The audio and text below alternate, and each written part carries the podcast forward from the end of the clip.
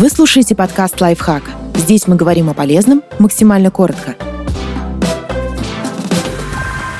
Шесть привычек по-настоящему вежливых людей.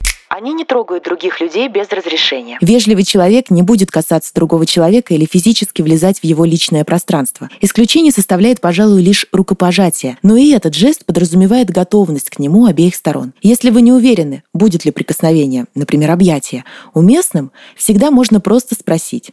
Они готовы признать, что были неправы. Никому не нравится ошибаться, но вежливый человек всегда признает свою ошибку и будет готов нести за нее ответственность и исправить ее, если это возможно.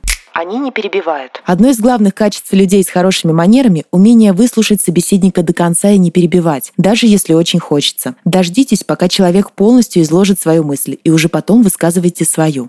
Их несогласие не сопровождается злостью. Вы можете выразить несогласие, оставаясь вежливым. Весь трюк в том, чтобы оставаться приятным и уважающим собеседником даже в такой момент. Не повышайте голос, не жестикулируйте слишком яростно, и уж точно не стоит закатывать глаза в ответ на чужую точку зрения.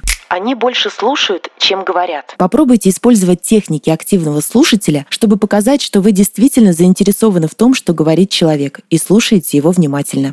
Они знают разницу между общением на улице и в помещении. Во время прогулок все мы говорим громче обычного, чтобы компенсировать шум вокруг и расстояние до собеседника. Однако в кафе или другом помещении голос нужно делать тише, чтобы не тревожить других посетителей. И вежливые люди прекрасно об этом знают. Подписывайтесь на подкаст «Лайфхак» на всех удобных платформах. Ставьте ему лайки и звездочки. Оставляйте комментарии. Услышимся!